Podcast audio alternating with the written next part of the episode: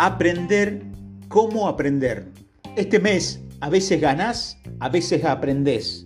Decía John Maxwell que ayudaba a los lectores de cómo aprender a aprender de las pérdidas, los fracasos, de los errores, los desafíos y las malas experiencias.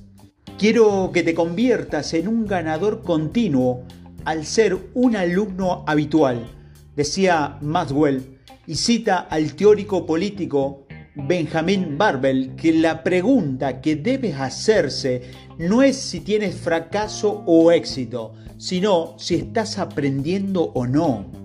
John Maxwell encuentra que especialmente en Estados Unidos, en lugar de una actitud de a veces ganás, a veces aprendés, las personas abordan los errores con una actitud de a veces ganás, a veces perdés.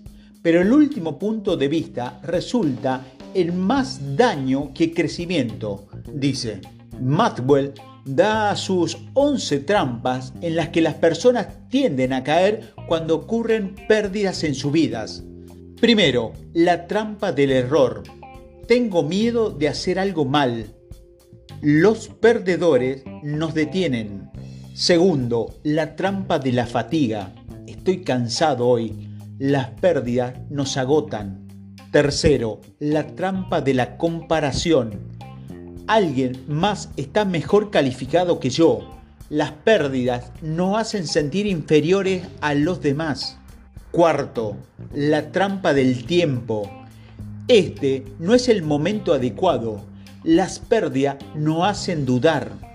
Quinto, la trampa de la inspiración. No tengo ganas de hacerlo ahora. Las pérdidas nos demotivan. Sexto, la trampa de la racionalización.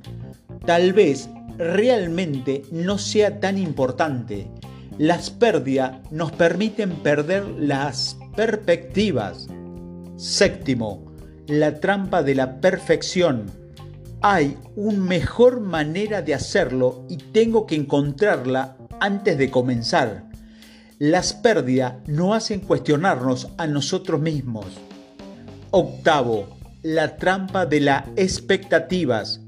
Pensé que sería fácil, pero no lo es. Las pérdidas resaltan las dificultades. Noveno, la trampa de la imparcialidad. No debería ser yo quien tenga que hacer esto. Las pérdidas no hacen pregunta ¿por qué yo?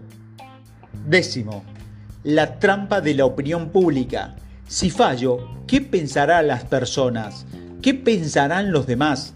Las pérdidas nos paralizan. Y once y última, la trampa de la autoimagen. Si fallo en esto, significa que soy un fracasado.